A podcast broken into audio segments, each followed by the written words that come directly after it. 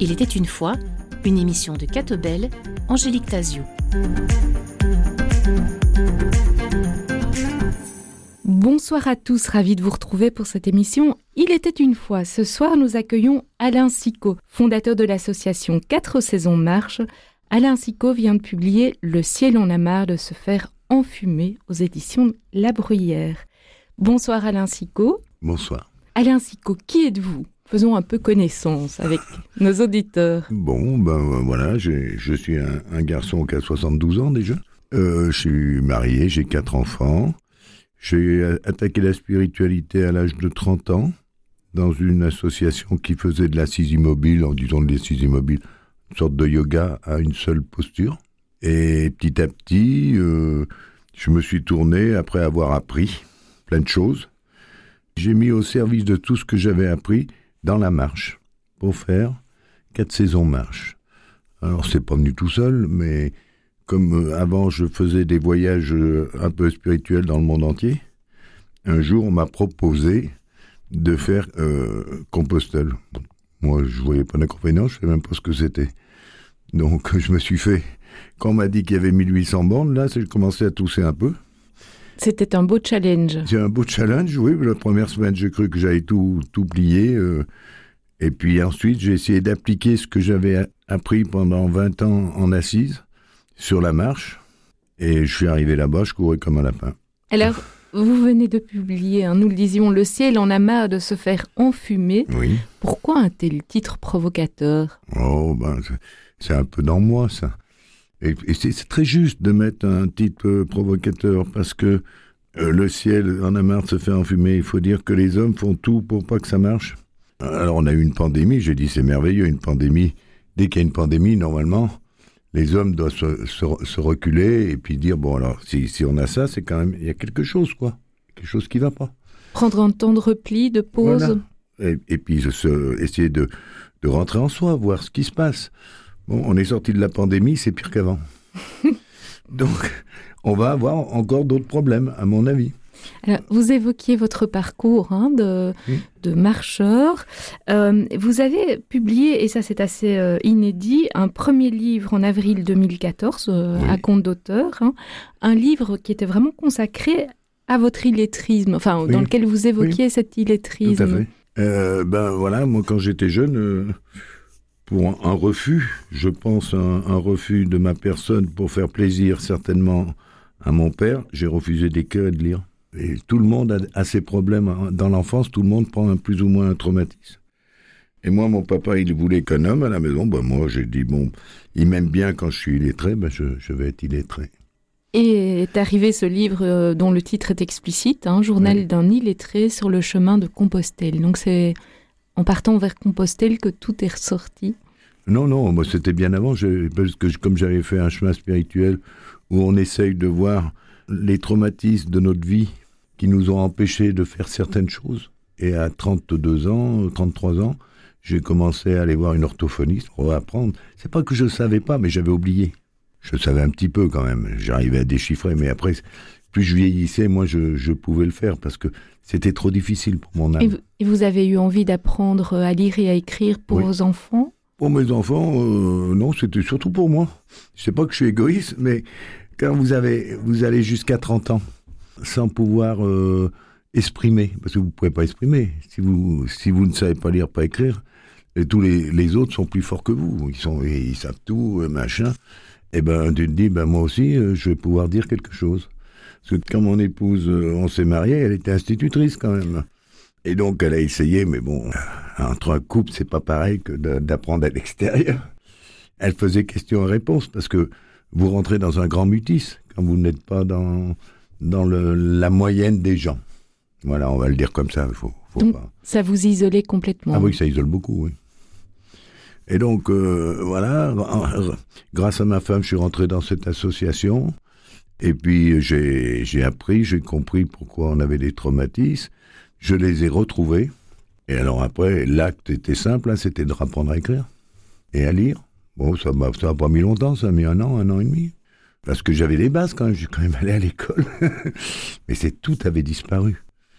Traumatiquement, c'était impossible de le garder. Alors revenons-en à la marche. Hein. Quels sont les, apports de la marche euh, en pleine conscience? Alors je ne sais pas si c'est en pleine conscience. Moi, ce que ce que j'essaye de faire, la marche, c'est que les gens s'aperçoivent là où ils souffrent. C'est le plus intéressant, parce qu'il n'y a que par nos petites souffrances qu'on peut voir de quoi on souffre. Parce qu'autrement, si on est toujours dans le côté positif, euh, vous voyez rien. Donc c'est une manière de, rentrer dans son intériorité. tout à fait. Et donc euh, le, principe, on marche en silence de préférence au début, au moins pendant. Bien sûr, si on fait une marche de 4 heures, on va pas, on va pas être en silence tout le temps. Mais au moins les 20 premières minutes pour sentir notre corps, sentir où, la douleur commence, si c'est dans le dos, si c'est le genou, si c'est la cheville. Ensuite, si vous avez repéré ça, euh, admettons que ce soit le genou, euh, eh ben vous allez lui parler à votre genou. Vous allez nommer votre souffrance du genou. C'est-à-dire, ben oui, ça me pique, ça me chauffe, ça me coince. Ah, je me sens déchiré. À un moment, vous allez mettre un adjectif, ce qui est fou d'ailleurs. Vous mettez un adjectif et la douleur disparaît. Donc c'est le fait de reconnaître la de douleur. De reconnaître qui vous êtes. Et là, donc après, vous l'avez, ce, ce, mystère-là, c'est pas un mystère, mais ce mot que vous avez dit, c'est comme si votre âme vous disait, oui, c'est ça. Et donc vous le mettez de côté, et après on, va les décortiquer dans le reste de votre vie à quoi ça sert. Alain Sicot, pourquoi est-il important de prendre soin de son intériorité? Ah ben, Je crois que c'est la seule chose sur Terre qui est intéressante. Si on commence, c'est parce qu'à l'extérieur, c'est toujours, euh, regardez, moi, je suis le plus beau, mais euh, ça va pas bien loin. Hein. à l'intérieur, on, se nourrit, nos cellules bougent. Si les gens comprenaient que rester en silence, faire un peu de silence, essayer de s'écouter, ils verraient que leur corps va beaucoup mieux. Donc la, marche est un chemin de connaissance de soi. Ah, tout à fait, oui. Avec un, un enjeu spirituel, donc est-ce qu'on peut dire que c'est une expérience initiatique? Oui, ça peut être une expérience initiatique, c'est une, expérience spirituelle au, grand sens du mot, parce qu'on va aller chercher des choses qu'on ne sait même plus qu'on l'a eu. Parce que quand vous allez dire, admettons, comme je vous ai dit tout à l'heure, le genou, le genou c'est ça, vous allez avoir le mot, vous allez avoir non la douleur, et vous allez avoir l'image. Ben, l'image, euh, elle vous fait voir quelque chose, et très souvent l'image, on ne se rappelle pas. C'est ce, que vous c'est ce que vous appelez l'effet miroir Oui. les retours du passé euh, vers le présent Oui. Et puis, euh, les, plus intéressants, c'est ceux qu'on ne se souvient pas. Parce que ceux-là, ils ont vraiment existé. Le corps, il a toute votre vie. Voilà, votre corps, il vous représente toute votre vie. Et eh bien, si vous commencez à parler avec votre corps et votre âme, lui, il va vous dire, t'as vu, là, t'es tordu, là, t'es ici, là, t'es là. C'est que de l'intériorité. Donc, corps et âme ne sont pas dissociés. Ah bah, pas du tout. Parce qu'autrement, si c'était dissocié, ça serait quoi? On serait une jambe d'un côté et puis une âme de l'autre. non, non, c'est un ensemble. Alors là, je vous cite, vous écrivez Toute souffrance est un écho de notre passé. Oui, tout à fait, parce que jusqu'à à la naissance, euh, si on veut bien admettre, à la naissance, je crois que c'est le plus gros traumatisme de l'homme, c'est quand il naît. C'est-à-dire, à ce moment-là, on, c'est comme si euh, le ciel lui disait, voilà, t'arrives sur Terre, voilà, voilà tes difficultés. Il va les prendre, mais il ne les connaît pas. À la petite enfance, on va lui, lui passer un deuxième message, dans le même sens, à l'enfance et à l'adolescence. Ensuite, l'homme est formaté par ces quatre traumatismes. Rappelez-les peut-être, donc la naissance. naissance, petite enfance, enfance et adolescence. Et chaque être humain est monté comme ça, et quand vous arrivez à, à l'âge adulte, vous êtes formaté pour voir la vie par rapport à vos quatre traumatismes. La seule chose qui peut changer, c'est d'aller voir de quoi on a souffert. Et alors là, on peut transformer notre vie. Moi qui qui parlais pas, moi qui n'écrivais pas, eh ben voilà, j'ai changé ma vie complètement. Le fait d'extérioriser ce que vous ressentez, ça, ça a été vraiment salvateur. Oh, c'est salvateur pour, pour une personne qui, est, qui était dans comment le mutisme complet. Alors, la foi vous habite, hein? Ah bah ça, je crois que je l'ai toujours eu. J'ai pas j'ai pas eu besoin de la chercher celle-là. Je crois que la foi a toujours été en moi. Je crois aux hommes, ce que je ne devrais pas d'ailleurs, parce que vu ce qu'ils font, enfin je crois qu'un jour ils vont s'en sortir ou pas. Et j'ai la, la foi, oui, parce que quand vous faites un chemin, comme moi j'ai fait, et que vous connaissez un peu vos traumatismes, vos traumatismes, c'est toujours des, traumatismes on vous veut pas vraiment du mal. Le bourreau, lui, il a ses traumatismes et ça fait les deux. Mais à la sortie, il n'y a ni bourreau ni victime. Il y a un être humain qui s'est grandi, qui a grandi. Comment définiriez-vous votre foi, Alain Sicot? Enfantine, moi. C'est-à-dire? Ben voilà, ouais, la vie c'est ça. Ben ok, c'est euh, Dieu, tout, moi j'y crois. Et c'est enfantin et en même temps, je pense que c'est très, c'est beaucoup plus pur. Je cherche pas à analyser dans la tête. Ouvrez les mains et vous y êtes. Alors les, les postures pour vous sont importantes, hein, Oui. et le fait d'ouvrir les mains, par exemple, Ah ben, c'est impossible de dire euh, une méchanceté quand on ouvre les mains. ben essayez. Essayez de filer une tarte à quelqu'un avec les mains ouvertes. C'est pas possible. Donc l'ouverture des mains témoigne d'un partage. Oui, automatiquement, c'est voilà, je suis, je, d'accord, je suis ça. Même si je me suis aperçu que j'avais peut-être blessé quelqu'un, mais que je suis touché parce que je suis ça et j'ai pas pu changer. Alain Sicot, pensez-vous que l'amour est au-delà du pardon? Le plus bel amour, c'est celui-là qui pardonne. Parce que autrement, l'amour, euh, l'amour, on peut toujours l'avoir. Mais le plus bel amour, c'est de pouvoir avoir de la compassion pour la personne qui vous a fait du mal. Alors, quand vous êtes euh, en forêt ou en promenade, euh, il y a trois types de moyens de soutenir votre intériorité hein, ou de la découvrir. Il y a la prière, le rappel et puis le merci. On pourrait dire Oui. la prière, l'élévation, le rappel, la scansion et le merci qui est une forme de louange. Oui, ben ça dépend dans quel état vous êtes. En marchant, vous pouvez être bien. Ben alors là, vous avez qu'à remercier. Tout est beau, tout est ouvert, on remercie. Et puis, il y a, il y a des moments où on n'arrive pas à, à se concentrer sur ce qu'on fait. Donc, on, on fait, euh, On répète alors. on répète, voilà, on répète pour essayer de, de rentrer dedans et ça donne un rythme. Qu'est-ce que vous pourriez prendre comme phrase? Ah ben moi, j'en ai qu'une, c'est quand ça monte. Je dis plus près de toi, mon Dieu, et ça monte. Ça, c'est la mienne. C'est la... Quand je vois que ça monte, j'aime pas bien les monter. Quand ça monte, alors Plus près de près de toi, moi, mon mon Dieu. Dieu. Et ça monte bien. Et, et il faut se la répéter sept ou huit fois dans, dans la minute. C'est pas la peine de courir, c'est tac. Laisser pénétrer les mots. Et puis la prière, ben, c'est le summum. Hein, c'est vous êtes bien, eh ben, vous pouvez encore faire une louange en plus. La prière, c'est si les hommes peuvent prier un peu plus, ça serait, ça irait beaucoup mieux. Mais après, on n'est pas là pour. On fait ce qu'on peut. Alain Sicot, vous êtes catholique. Bien sûr, parce que euh, mes parents, bon, j'ai eu le baptême, tout. euh, et puis on est sur des commandes des terres judéo-chrétiennes. Donc c'est normal. On baigne dedans depuis 2000 ans. Pourquoi on changerait notre religion? Elle est très juste. Bouddha, qu'est-ce qu'il se- il s'est occupé de quoi? Du corps de l'homme. Il lui met le corps jusqu'au bout, jusqu'à la pointe des... Ce que, les, les hommes font plus. Il a mis en extase le corps. C'est la première chose de, de- de l'homme. Dieu lui a dit, vous pouvez ressusciter. Alors lui, bon, ben, on n'y est pas encore, mais Alors, Alain Sicot, dans votre ouvrage Le ciel en amas de sphères en fumée, vous évoquez euh, Tim Guénard. Quel est votre lien avec lui? Ben, c'est un ami. Qu'est-ce qu'est-ce qui vous touche euh, chez Tim Guénard Ah ben lui, ce qui, ce qui touche chez lui, c'est la foi. Alors lui, il a une foi, hein, parce que par où il est passé et là où il en est, euh, Tim, c'est quelqu'un de bien, j'aime bien, j'adore. Puis la simplicité de cet homme. Il se prend jamais la tête. Moi, je me prends pas beaucoup la tête, mais lui, encore moins, je crois. La pratique est importante pour vous? Oui, ah oui, oui, la pratique est importante. Qu'elle soit religieuse ou spirituelle, il faut qu'elle, existe. Parce que si on, on pratique pas, ben on retombe dans, dans nos, comment, nos mélandres de notre vie. À l'église, la prière, tout ça, ou soit euh, marcher pour essayer de voir où on va. euh, c'est là. Vous savez, tout se tient. On peut pas faire séparation des choses. Moi, avant, euh, les curés, je les aimais pas beaucoup parce que ils m'ont refusé de me faire ma communion et tout ça. Donc, c'est des gens que je supporte pas trop. Mais après avoir fait mon chemin, euh, mon chemin intérieur et, et d'avoir compris pourquoi ça s'est passé comme ça, eh ben, je, je retournais à l'église avec joie. Et vous avez fait votre communion? Oui, je l'ai quand même fait au bout de deux ans.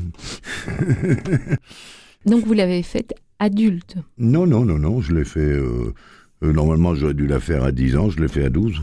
Et c'était une blessure pour vous? Euh, oui, ça a été une blessure parce que mes deux sœurs faisaient leur, leur, leur, solennel Mhm, et moi je faisais la privée la même année. Et le curé, il n'a pas voulu parce que j'allais pas au vêpres. Ça, c'était il y a euh, 60 ans. Ah oui, oui, euh, 60 ans. oui. Alors la nature est importante hein, dans, votre parcours, euh, on l'imagine euh, avec euh, l'amour que vous avez pour les marches. Pourquoi ces, dialogues avec la nature sont-ils aussi nourriciers pour vous?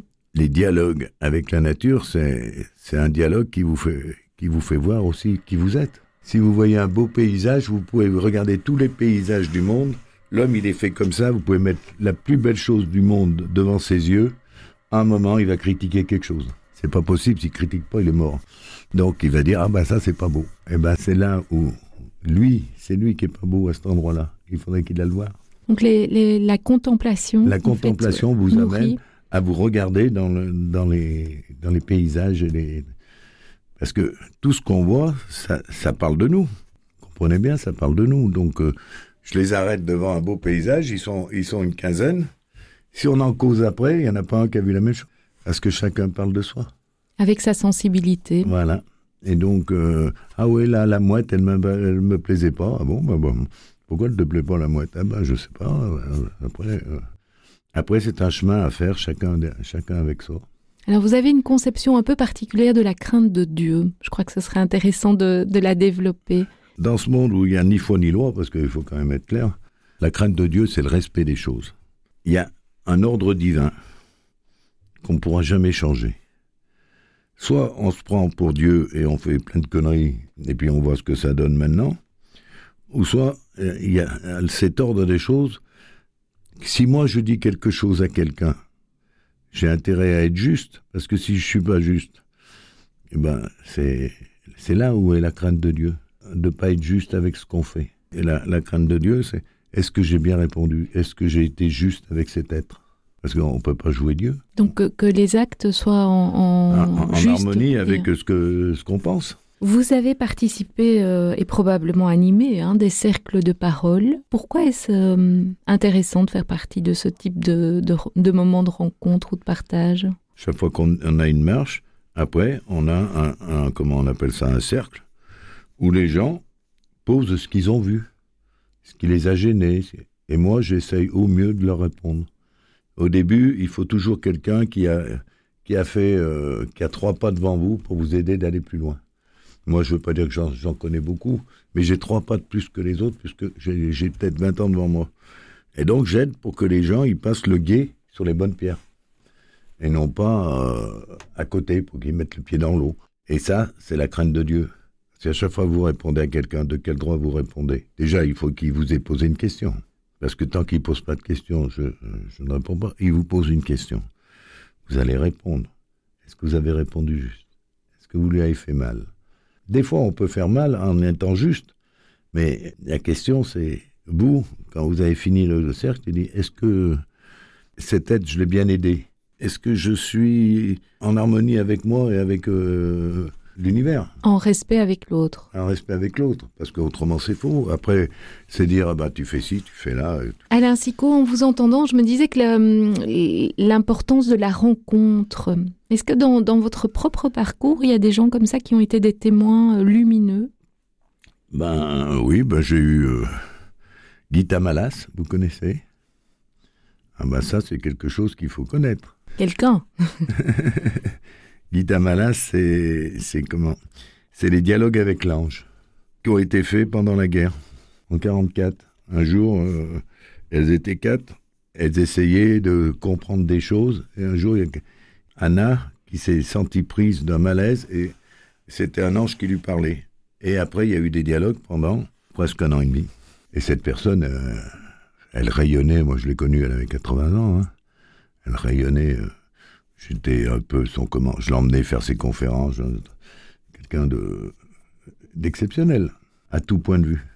Elle connaissait Dieu, mais ça n'intéressait pas. Elle, c'était l'ange. Elle était marrante. Elle, est bien restée dans sa lignée de ce qu'elle voulait faire. Alors, dans, dans, les gens qui viennent marcher avec vous, est-ce qu'il y a des points communs? Est-ce que vous réalisez euh, que, que, ces gens sont en quête de la même chose ou euh, bah, Non, je pense pas qu'ils ont tous la même quête.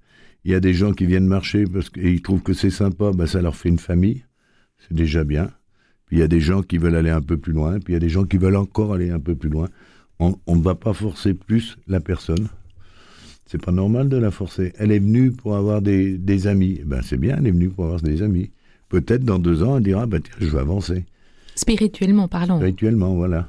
Tous les gens qui viennent, ils ont droit, euh, ils viennent chercher quelque chose. Ils sont tous, tous les gens, je crois, voudraient être au meilleur de soi. Mais le meilleur de soi, ça se trouve pas comme ça. Donc il y a beaucoup de blessures, de fragilité. Voilà. Et donc euh, ils rentrent chez nous, euh, ils trouvent que c'est sympa. Et ben ça leur fait d'abord une famille. Et puis après, petit à petit, ils vont rentrer dans le jeu.